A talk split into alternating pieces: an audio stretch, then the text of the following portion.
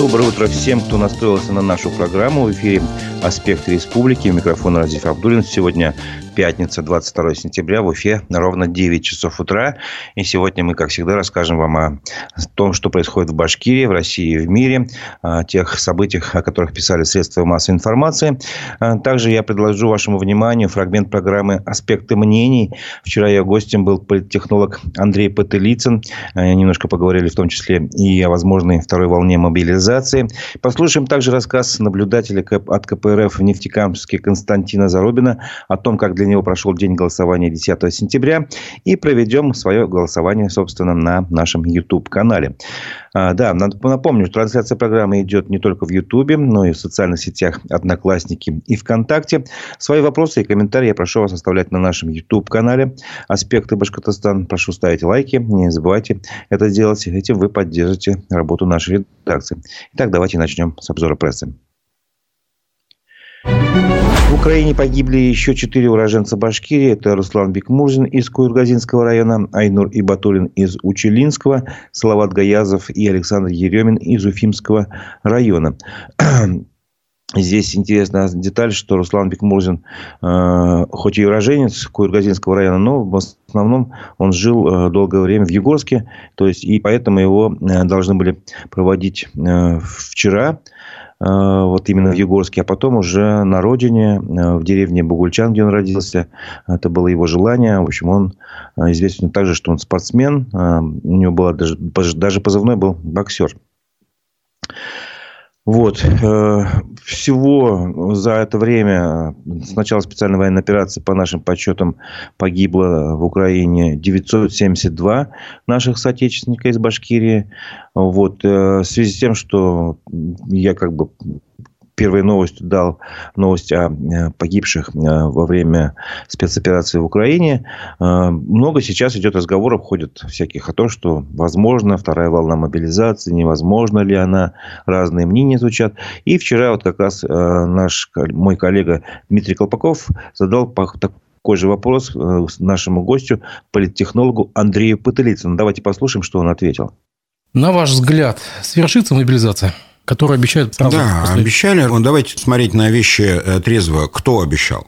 Источники такие, прямо скажем, не первичного характера. Да простят меня эти люди. В том смысле, что они э, только предполагают, основываясь на каких-то собственных умозаключениях, либо э, определенной информации. На мой взгляд, было бы любопытнее послушать генерала Картополова, его вертит на 180 градусов. То будет ротация, то не будет ротация. То он заявляет, что будет мобилизация, то не будет мобилизация. Это о чем говорит? Это говорит о том, что решение не принято. Соответственно, мы не можем сейчас говорить о том, что будет она или не будет. Есть два самых важных э, аргумента. Первое, судя по всему, здесь будем очень осторожны в формулировках, войска нуждаются в пополнении.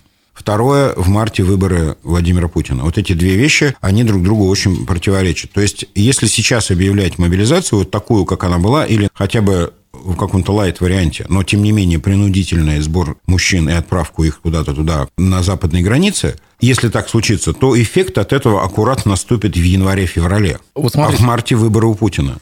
Эффект от мобилизации, ну, то есть эффект от отсутствия мужчин в семьях, эффект от там, какого-то количества погибших, он ну, в обществе внутри наступит, вот если сейчас ее объявлять, как раз в январе-феврале. Не происходит так, что сегодня призвали, завтра уже убили. Да? Существует какой-то лак. И вот этот лак очень неудачно приходится как раз на самые предвыборные э, дни и недели. И потому сомнения в целесообразности мобилизации с политической точки зрения у властей существуют. Как бы мы не презирали нынешнюю конструкцию власти и не поливали ее грязью, но у нее все равно существует некий инстинкт самосохранения. Все равно и Путин, и его товарищи знают, что единственная сила, с которой нельзя справиться, это массовое волеизъявление населения. Вы же сами чуть выше сказали, что у глубинного населения отсутствует причинно-следственная связь. Она отсутствует до того момента, пока э, это не касается их желудка или частей тела. Ну, или семьи. Конечно же, поиски виноватых начнутся мгновенно, как только какая-нибудь беда, не дай бог, приходит в конкретную семью. До тех пор они, как говорится, политикой не интересуются, а в момент, когда это их касается, их кожных покровов и их материальных интересов, они очень даже начинают интересоваться – кто это придумал, зачем и почему. Почему сейчас вот такая главная, самая яростная роль по продвижению пропаганде э, мобилизации и контрактной службы свалены на губернаторов? Ну, то есть они занимаются вот этими вещами, чтобы отвести эти вопросы, например, от самого Владимира Путина. Человек, ему свойственно психологически ну, задавать вопросы и обвинять именно тех, кто физически реализует задачу. Кидаться с кулаками на представителя военкомата в дверях собственной квартиры по меньшей мере глупо. Потому что это не они придумали, да ведь? Не вот эти конкретные лейтенанты. А вот э, связать это с верховным руководством страны у людей действительно не хватает немножко логики. Но, тем не менее, сейчас колебания между нужно, не нужно делать, не делать существуют. И отвечая на ваш вопрос, я отвечу, что я не знаю, будет ли мобилизация в ближайшее время. Это был фрагмент программы «Аспекты мнений». Ее участником был политтехнолог Андрей Пытылицын. Полностью программу можете посмотреть на наших площадках в социальных сетях «Одноклассники», ВКонтакте, а также на канале в Ютубе «Аспекты Башкортостан». А, пожалуйста, а, смотрите. А, ну, как вы видите, тема выборов, которые прошли 10 сентября и которые еще предстоят в марте и в сентябре. Напомню, в марте нам предстоит выбирать президента России, а в сентябре главу Башкортостана Башкирии. Тема выборов потихоньку входит в повестку дня, и даже вот это вот э, решение о мобилизации тоже натыкается на то, что, вот видите, с одной стороны, с политической вроде э, эта мобилизация как бы помешает, а с точки зрения военной, наверняка, скорее всего, она должна быть, и поэтому вот э, никто не может точно сказать, что же произойдет. Вот. И в связи с выборами, э, я, следующая новость связана. Э, в Башкирии появилось новое движение «Альтернативный наблюдатель». Это политически неангажированное движение. Оно не поддерживает никакие э, политические силы, а просто выступает за честные выборы, сообщил активист Альберт Рахматуллин в своем Дзен-канале и в своем Телеграм-канале. Вот. Э, данное движение занимается набором и обучением наблюдателей, а также полной поддержкой в день голосования, рассказал Альберт Ахматуллин. А, почему это было нужно? По, по его мнению, никто из партий кандидатов не занимался в должной мере обучением наблюдателя, считает Альберт Ахматуллин. Более того, были случаи, когда в день голосования наблюдатели отзывали, либо вообще не поддерживали в таких стрессовых ситуациях. Впереди выборы президента России, а затем выборы главы Республики Башкортостан. И именно от нас будет зависеть, кого мы изберем и в какой стране и республике будем жить, считает Альберт Рахматуллин. А, вот. И, в принципе, он поэтому призвал начинать подготовку к выборам уже сейчас, а, а желающих наблюдать на этих выборах пригласил в движение альтернативный наблюдатель. Ну, мы посмотрели а, на телеграм-канал этого движения. Он открылся 7 сентября. В обращении там в телеграм-канале под подписчикам говорится, что это площадка, где собираются честные альтернативные наблюдатели, которые осуществляет свою деятельность в целях защиты конституционного права граждан на участие в выборах любого уровня. В общем-то, и подтвердили слова Альберта Рахматуллина, что они помогают организовать наблюдение и создают систему подготовку, подготовки грамотных наблюдателей и членов избирательных комиссий. И отдельно они также подчеркнули, что э, они не являются политическими экспертами. Рассуждать о том, какая партия сильнее или красивее, не в нашей компетенции. Говорится вот в их а, я так понимаю, было, был, был, было небольшое прерывание в эфире, поэтому еще раз повторю, что мы хотим вам предоставить возможность послушать а, Константина Зарубина, который 10 а, сентября был наблюдателем от КПРФ. И, в общем, мы просили рассказать его, что с ним происходило в этот день, в день голосования 10 сентября в Нефтекамске. Давайте послушаем. У нас голосование начинается в 7 часов. В 6 часов я отправился на открытие Уиков из своего дома. Сразу же уже во дворе заметил подозрительную машину, которая за мной начала следить. Я еду налево, они налево. Я останавливаюсь посреди дороги, они останавливаются посреди дороги. Я разворачиваюсь, они разворачиваются. Где-то полчаса так мы катались по городу.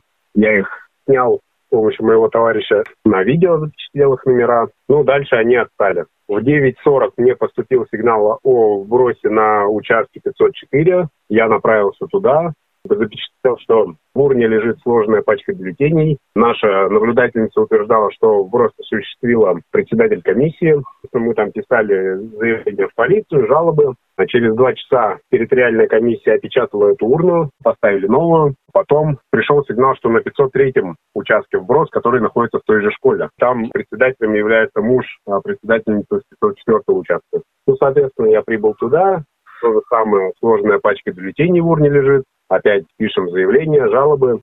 Пока я писал заявление в коридоре в 13-й школе, к нам подошла человека четыре членов комиссии, включенными видеокамерами, и человек с военкомата, который вручил мне сразу три повестки на призывную комиссию.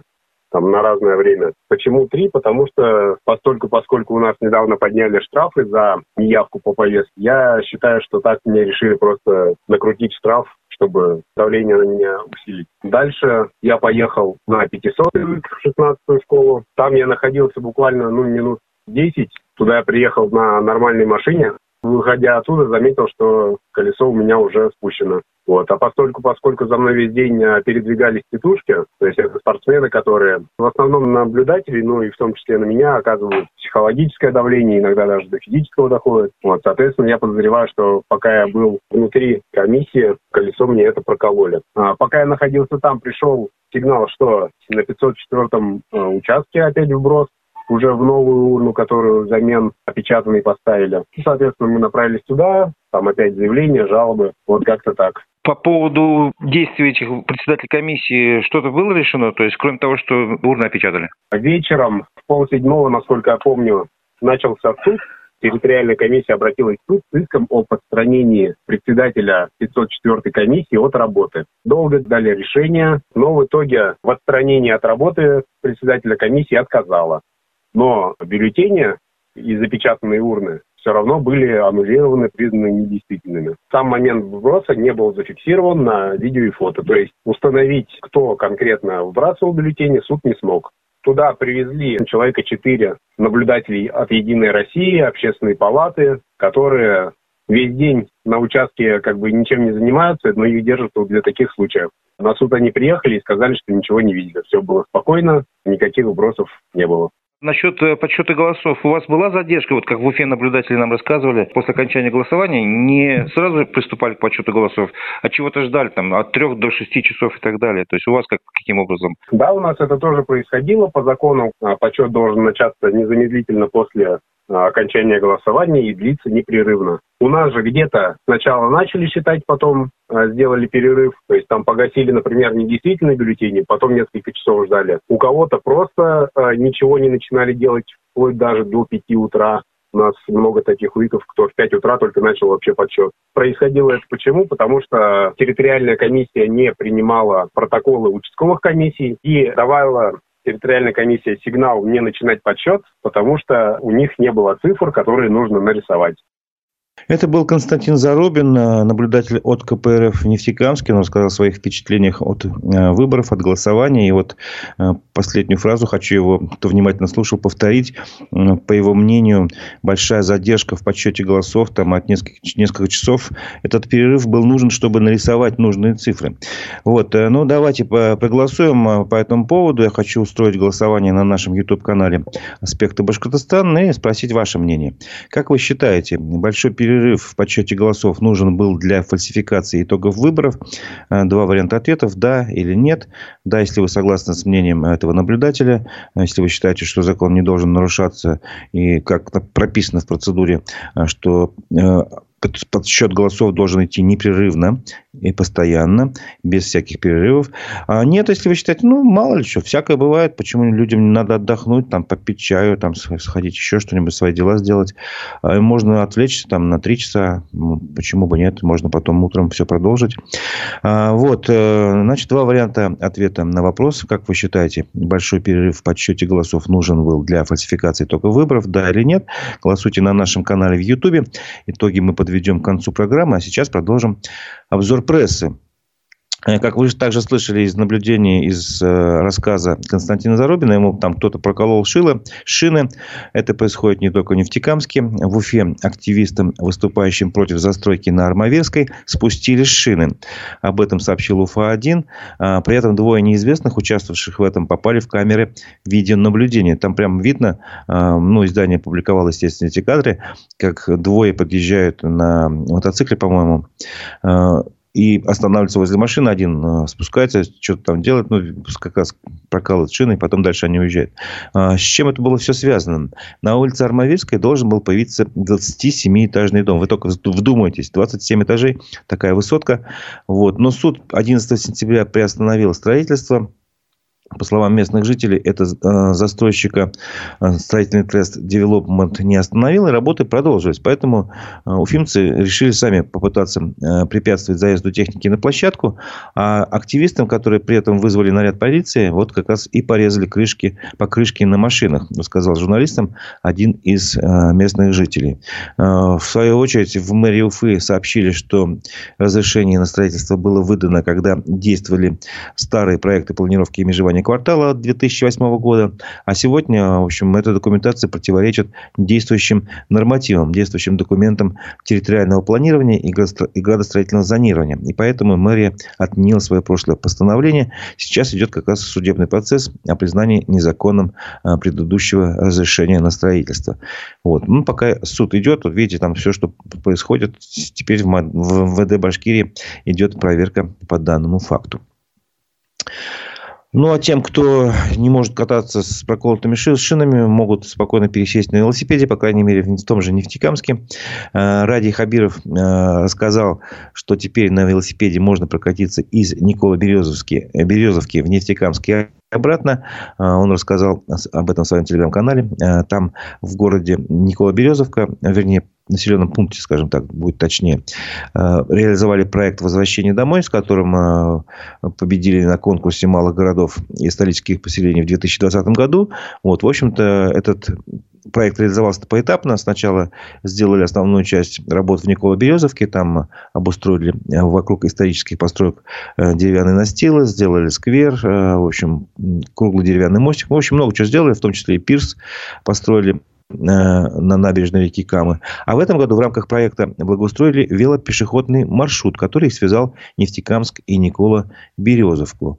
Вроде бы проект не столь масштабный, но нужный и важный для Краснокамского района и самого Нефтекамска, рассказал Ради Хабиров. Это велодорожка, продолжение тропы здоровья в Нефтекамске. И таким образом село получает возможность активнее развивать туризм, малый бизнес, укрепляются связи с большим городом, а жители могут безопасно и быстро перемещаться на велосипеде велосипедах в двух направлениях.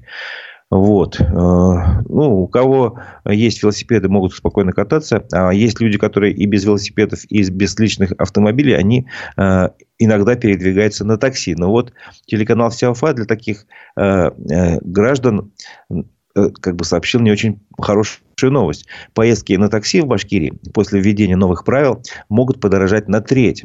И рассказал, э, с чем все это связано. Но дело в том, что 15 сентября были опубликованы поправки в закон об организации транспортного обслуживания населения. Вот. И телеканал э, поговорил с экспертами и теперь э, пришел к выводу, что для тех, кто работает в такси на своем автомобиле, вступление этого закона в силу означает новые издержки.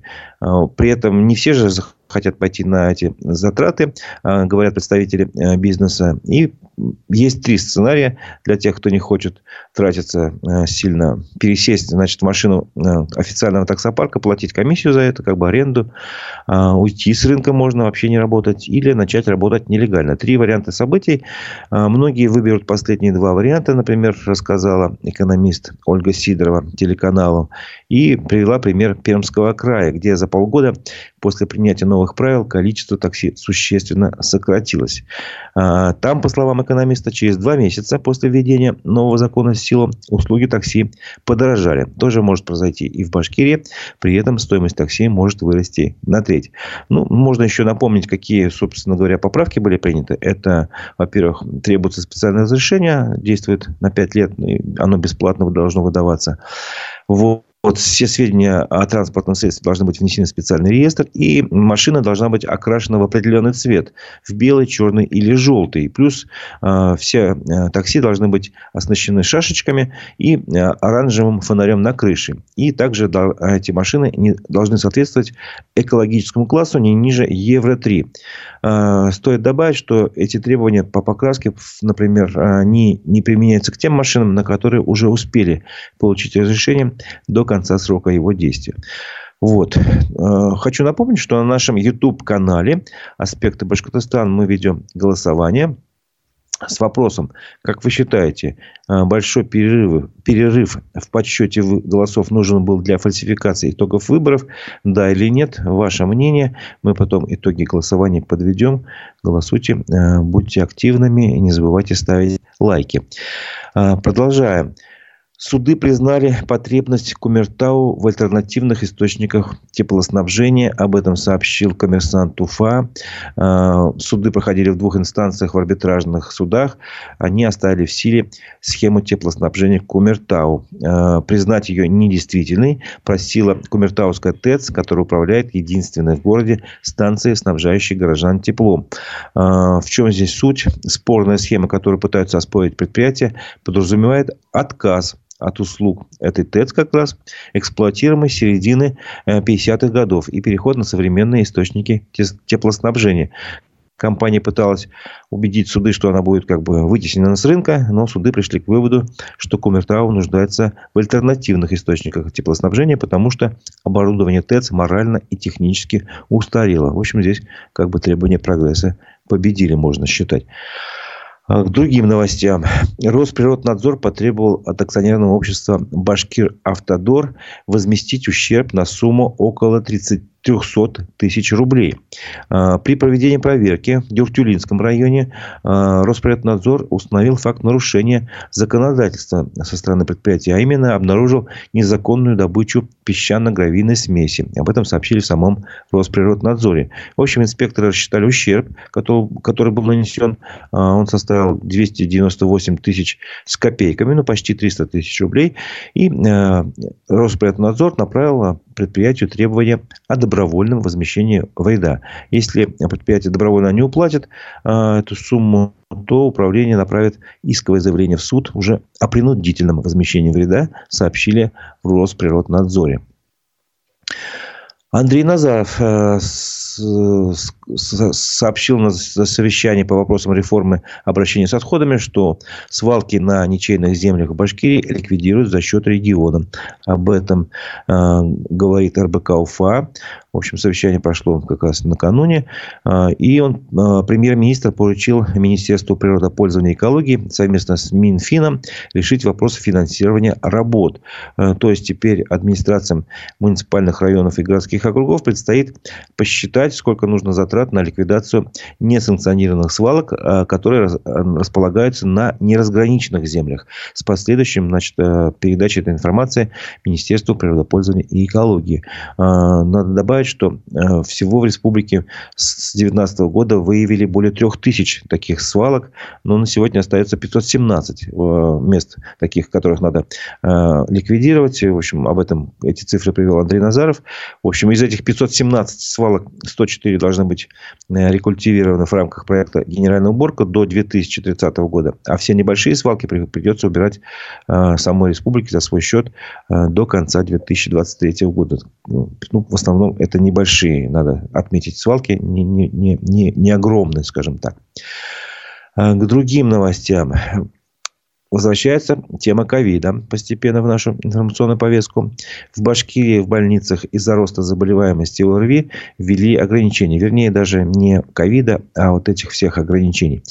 В Башкирии регистрируется рост заболеваемости ОРВИ и гриппом. Об этом коммерсанту УФА сообщила главный специалист а, отдела эпиднадзора и санитарной охраны территории а, Роспотребнадзора Милюша Мулюкова. В общем, за неделю было отмечено более 24 случаев заболеваемости острыми респираторными вирусными инфекциями. Эта заболеваемость выше эпидемиологического порога на 46%, но ниже предэпидемической базовой линии. А, сложно сказать, что это происходит, что это означает вот именно на простой язык, но по-простому а, в связи с этим как бы а, введены уже ограничительные меры, пока только в больницах. При посещении лечебных организаций теперь снова будет необходимо проходить термометрию, ну, то есть измерять свою температуру. Пациенты и персонал в, а, лечебных учреждениях, медицинских учреждениях должны носить защитные маски. Также в стационарах ограничен доступ посетителей к больным, за исключением тех случаев, когда посещение необходимо для ухода за тяжелыми и лежачими пациентами. Вот вот как бы небольшие пока а, меры ограничений, но уже введены в связи с ростом заболеваемости острыми респираторными вирусными заболеваниями. Ну, еще раз напомню вам, что идет голосование на нашем YouTube-канале «Аспекты Башкортостана». Пожалуйста, э, ответьте на вопрос. Как вы считаете, большой перерыв э, во время подсчета голосов, э, это он был для того, чтобы фальсифицировать итоги выборов, да или нет? Ваши варианты ответа, итоги голосования подведем к концу программы. А теперь новости культуры. Причем такие, знаете, плюс-минус они должны вызвать у вас реакцию, думаю, как минимум. А сибирские общественники потребовали отменить в Уфе концерт-шоу с музыкой группы «Рамштайн». Об этом сообщил телеграм-канал «Маш, Маш, Мэш Батащ, вот так скажем. А у нас э, планировал, планируется выступление 24 сентября в Уфе в Конгресс-холле. Э, оркестр должен выступить с шоу-программой «Симфония Рамштайн». Вот. От, против этого значит, события выступили общественники, которые называются сибирская правоохранительная группа «Родитель». Вот. Раньше они уже в своем городе, в Новосибирске, они там располагаются, уже от, добились отмены концерта, э, который там был запланирован на 21 сентября. А теперь уже написали обращение, которое адресовано мэру Уфы, руководству Конгресс-холла, где должен состояться концерт, и прокуратуре, прокуратуре республики. Вот, э, в общем-то, они просят отменить этот концерт. Там будет музыка, слов не будет, сразу говорю.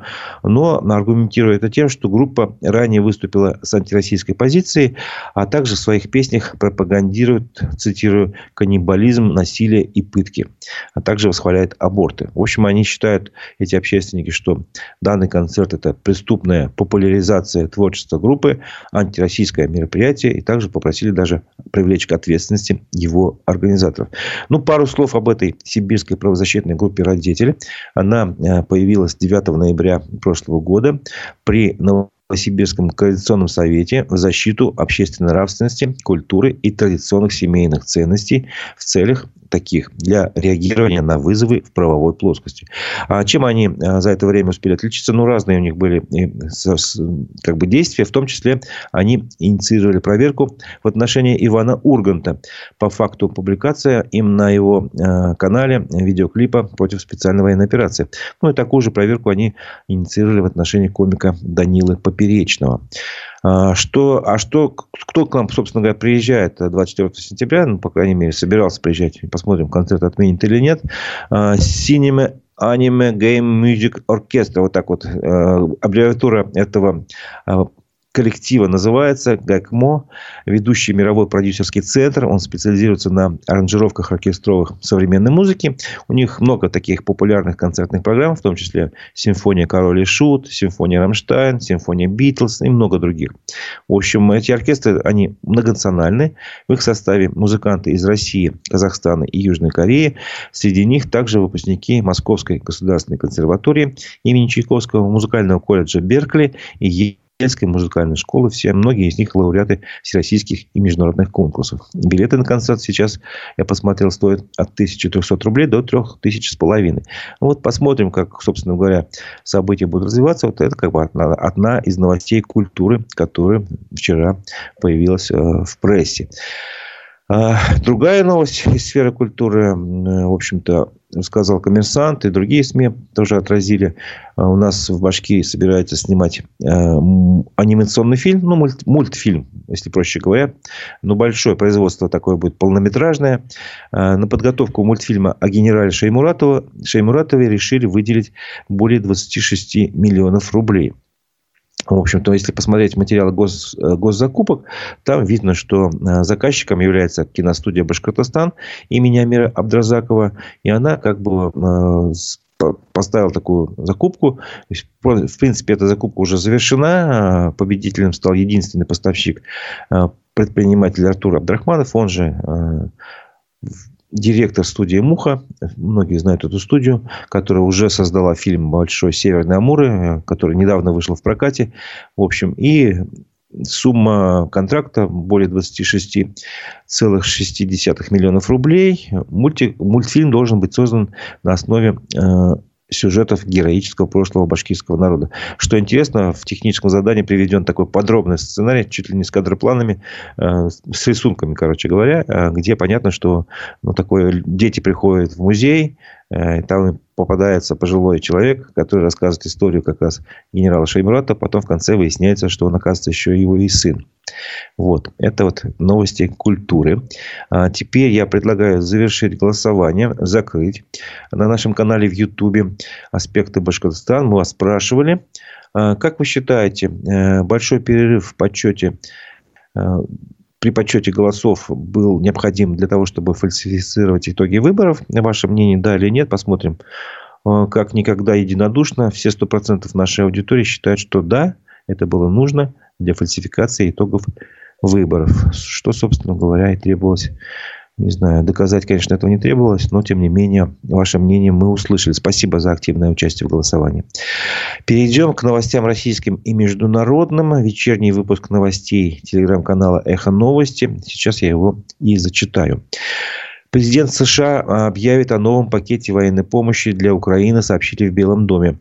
Среди прочего, Вашингтон поставит Киеву средства ПВО и боеприпасы для «Хаймарс». При этом в американской администрации администрации предупредили, что Киев не сможет рассчитывать на ракеты дальнего радиуса действия «Атакамс». А, Генеральная прокуратура Азербайджана сообщила о возбуждении двух уголовных дел из-за гибели шести российских миротворцев. Пятеро стали жертвами обстрела со стороны азербайджанских солдат, которые приняли их за противника из-за сложного рельефа местности и туманно-дождливых погодных условий. Еще один гражданин Российской Федерации, как утверждается, был убит членами армянских вооруженных формирований. Президент Польши Анджей Дуда заявил, что слова премьер-министра Матуша Моровецкого о полном прекращении поставок оружия Украине были неверно поняты. Высказывание главы правительства ранее прозвучало на фоне конфликта между Киевом и Варшавой по вопросу о поставках украинского зерна. Президент же пояснил, что речь идет только о новом вооружении. Депутат Государственной Думы Александр Хинштейн сообщил о подготовке законопроекта, который позволит Росгвардии создавать добровольческие формирования. В то же время в чатах ЧВК «Вагнер» родственникам э, боевиков рассказали о скорой отправке наемников в Украину в составе ведомственных подразделений. Семья директора СВР службы военной разведки Сергея Нарышкина поставляет гречку в США и Канаду, пишет инсайдер. А журналисты выяснили, что родственники высокопоставленного силовика контролируют 27% поставщика круп компании «Агроальянс». В США компания только за прошлый год отправила более 113 тонн продуктов. Возле здания правительства Армении в Ереване начались задержания, сообщает телеканал «Дождь», признанный в России инагентом и нежелательной организацией. А ранее сегодня армянская оппозиция, э, ну, вчера, получается, объявила о начале массовых акций неповиновения. В центре города перекрывают улицы и блокируют дороги. Участники протеста, протеста обвиняют премьер-министра Николу Пашиняна в предательстве непризнанной Нагорно-Карабахской республики. Глава правления корпорации Fox News э, э, Руперт Мердок уходит со своего поста, как сообщает CNN.